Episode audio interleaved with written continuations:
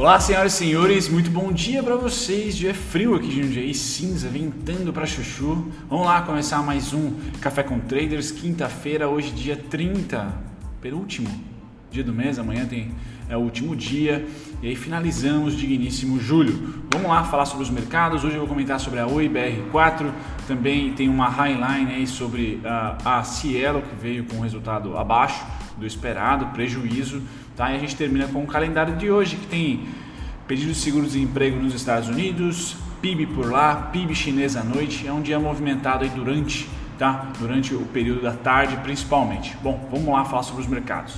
Muito bem, senhores, senhoras, bom dia novamente para todos vocês. Vamos começar com um resumo do dia de ontem, uma fotografia aqui dos mercados à vista norte-americanos, sendo S&P subiu 1,24, Dow Jones subiu 0,61, então dia de alta ah, lá para os Estados Unidos ontem. Hoje, Europa, como é que está negociando lá? DAX caindo 2,47, então é uma queda bem forte da DAX hoje chama atenção, tá certo? Não é normal, não, não vinha sendo nessa toada, tá certo? As oscilações.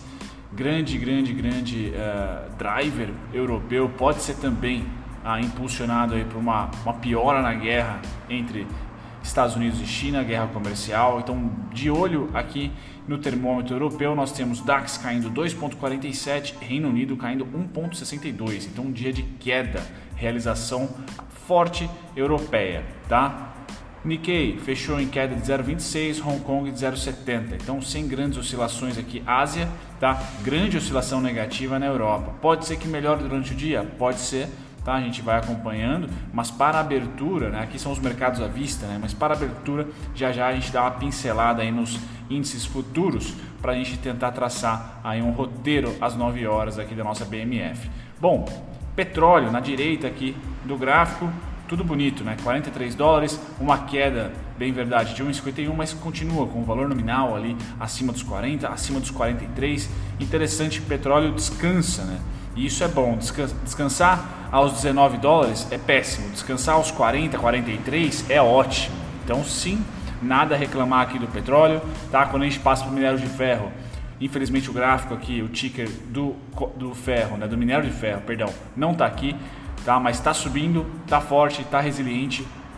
Temos petróleo lá em cima, tá? Não a 70 dólares como já foi, 100 dólares o barril como já foi, não, mas acima de 40 tá ok. E temos também minério de ferro acima de 100. Então sim, duas combinações ótimas. Aqui o outro minério importante, ouro e prata. Ouro segue firme, tá? Prata mais volátil, lembrando, né? A prata teve oscilações homéricas, a lá petróleo WTI, né? Há meses atrás, de 6, 7%. Tá? Então é normal a prata dar uma oscilada mais forte, enquanto o ouro escadinha, mas sobe, sobe, sobe e sobe. Tá certo? Ouro, galera, é, é um playbook, né? Quem leu, sei lá, Tony Robbins há 20 anos atrás ou qualquer outro guru de finanças aí há 10 anos atrás continua a mesma coisa, né? O mercado dá uma, uma aziazinha, vai para metal precioso, vai para commodity e serviço básico.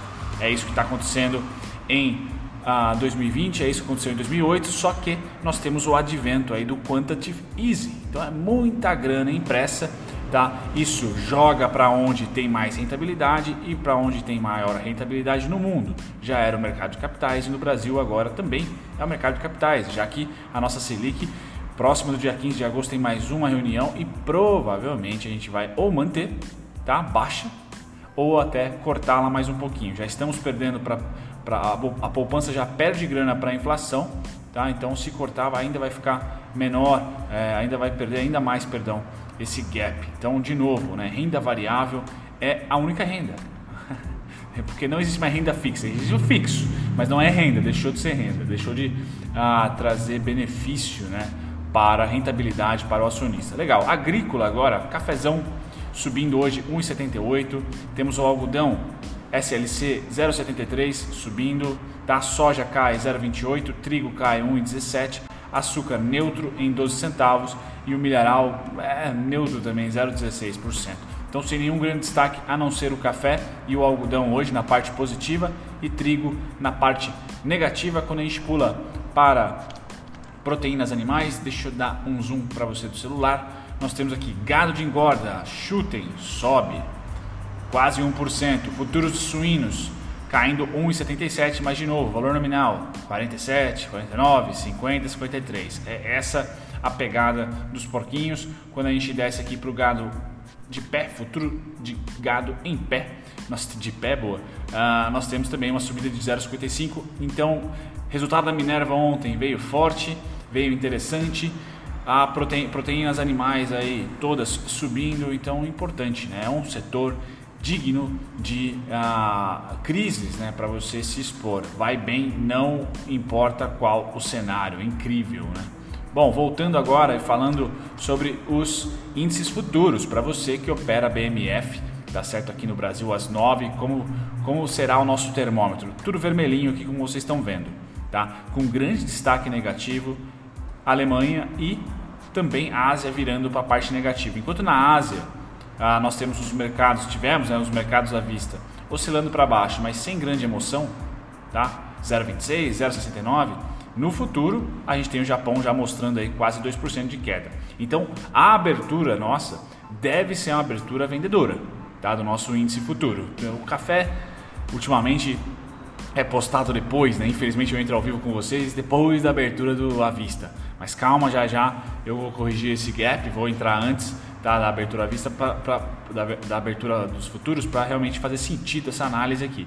Mas deve, hoje a grande chance é de abrirmos com gap de baixo, tá? E aí recuperando durante o dia conforme as notícias. Já já mostro a bateria de notícias, mas o humor do mercado é de realização Destaque europeu e asiático, lembrando, tem menos peso. Tá? A gente está mais conectado ali com os Estados Unidos, tem uma, tem uma perspectiva, uma realidade um pouco melhor com a nossa. É China e Estados Unidos que a gente está ligado. São os dois grandes parceiros comerciais e principalmente Estados Unidos por estar tá mais próximo da realidade da crise, né? da, da, da, da do coronga, vamos dizer assim, que eu não posso falar a palavra aqui no YouTube, né? Então sempre de olho nesses dois grandes faróis aí, uh, uh, do nosso mercado. Tudo caindo hoje no mercado futuro deve trazer a nossa BMF na abertura às 9 horas em queda.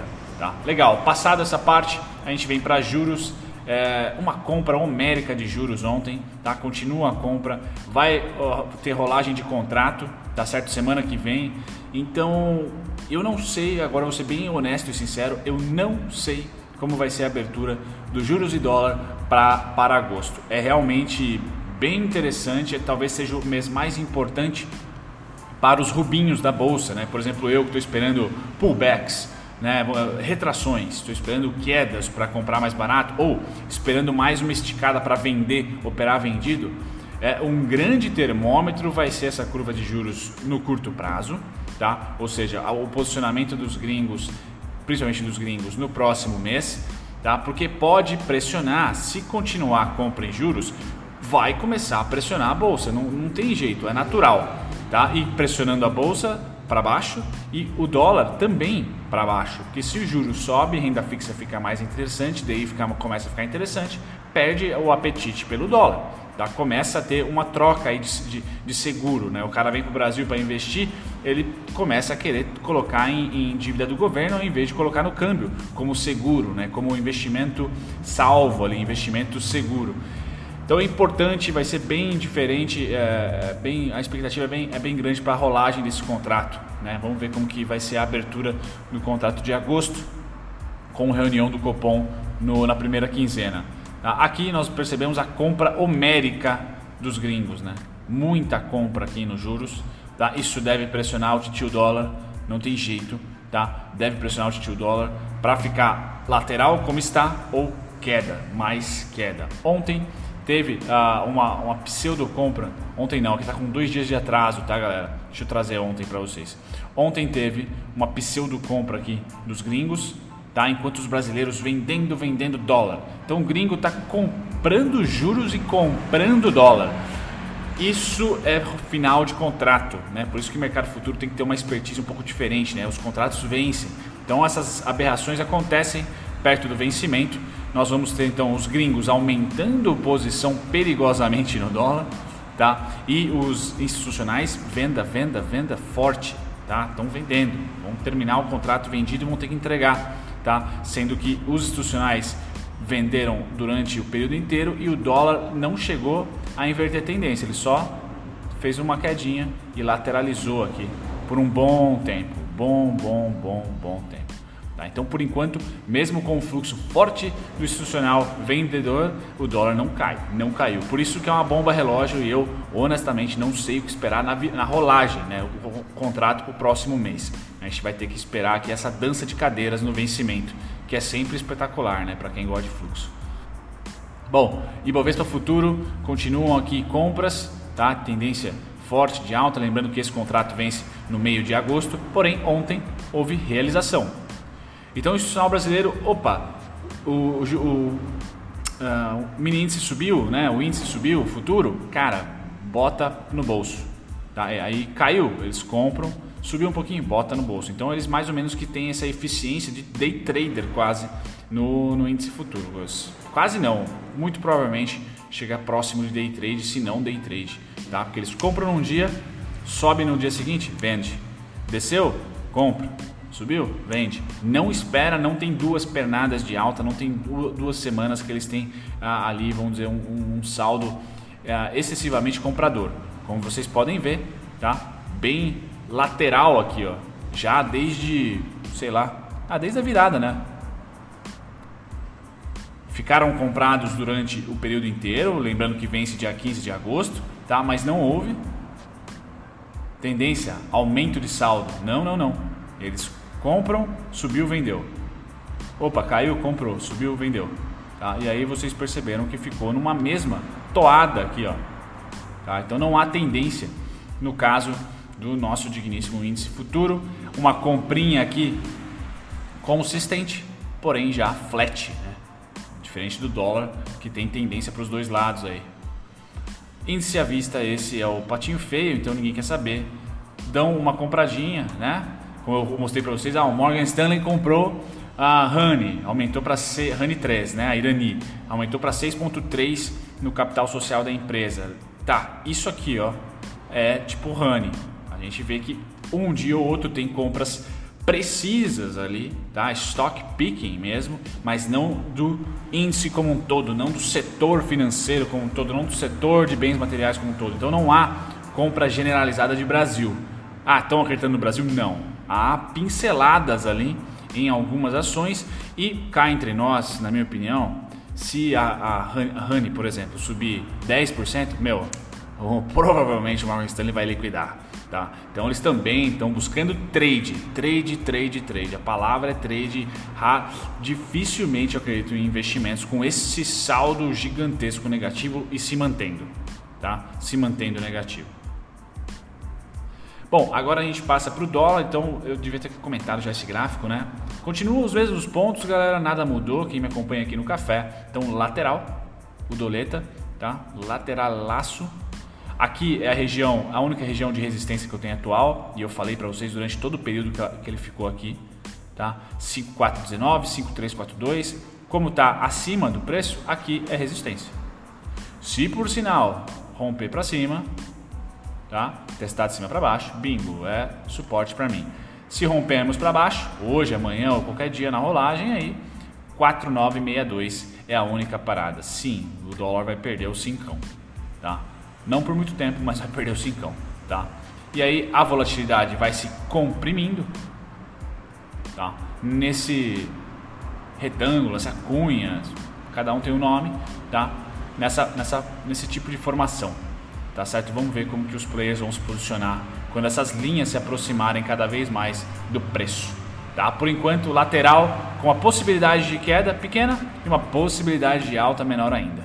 Tá? Então, bem concentrado aqui. Ele vai ganhar tendência para mim quando romper o 4962, testar de, cima, de baixo para cima. Bum, tendência de queda. Ele vai ganhar tendência de alta quando romper o 5419, testar de cima para baixo. E aí, tchau, esse cara aqui não é resistência para mim não bem como esse cara aqui e esse cara aqui não são suportes para mim.